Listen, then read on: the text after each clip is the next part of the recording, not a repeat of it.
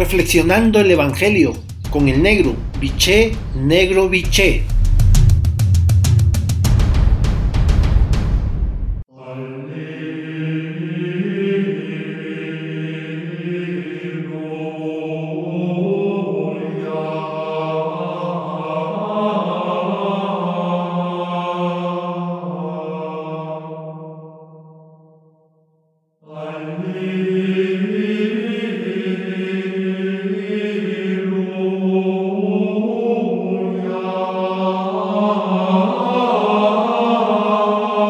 Buen día, hermanos y hermanas. Hoy el Evangelio de Mateo, capítulo 13, versículo 36-43, la frase central es la siguiente. Lo mismo se arranca la cizaña y se quema. Así será al fin del tiempo. La cosecha en los profetas se refiere muchas veces al juicio de Dios ya no se trata de ver por qué el trigo y la cizaña se dejan crecer juntos, sino el discernimiento que se llevará a cabo el día del juicio. El evangelista nos invita a poner en práctica las enseñanzas del Maestro, pues ellas determinarán nuestra suerte. No es determinante en el momento del juicio nuestra pertenencia a la iglesia, o cuántas veces fuiste a la misa, o cuántas veces comulgaste, o cuántos rosarios hiciste. Incluso ni siquiera conocer a Jesús, sino la práctica auténtica del amor al prójimo. Por lo anterior, debemos dejar el juicio a Dios. Nuestra tarea consiste en seguir trabajando por el reinado, haciendo todo lo posible para cuidar la buena semilla y convertir, ¿por qué no?, las malas hierbas que habitan en nosotros y en nosotras y entre nosotros y entre nosotras, en excelente trigo ya que para Dios no hay imposible cuando dejamos actuar su gracia. Con el reinado de Dios sucede como la levadura que una mujer esconde en la masa de harina para que todo se quede fermentado.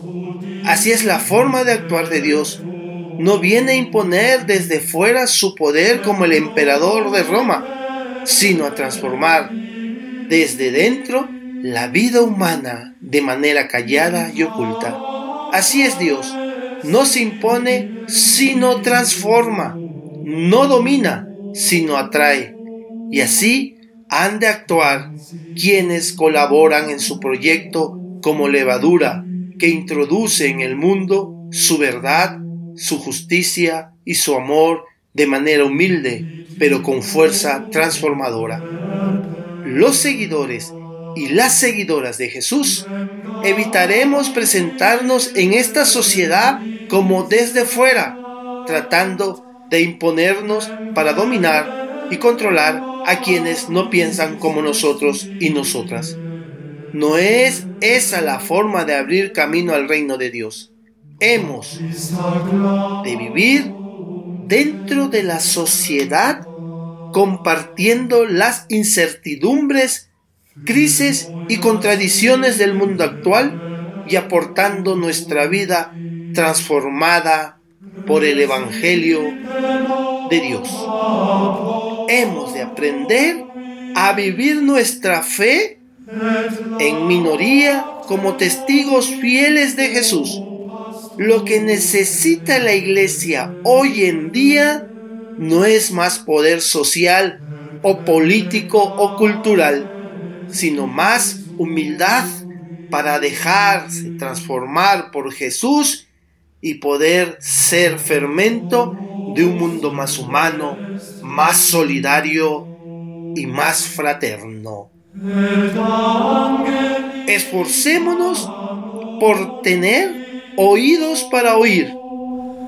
Por lo tanto, para tu reflexión de esta mañana tarde, tomándote el tiempo necesario y el silencio que requieres.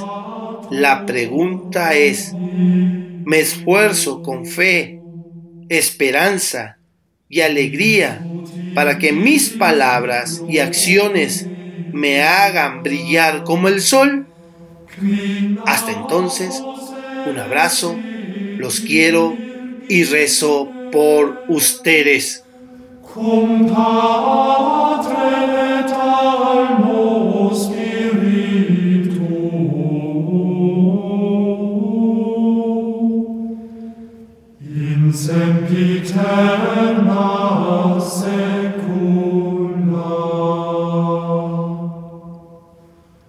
Oh.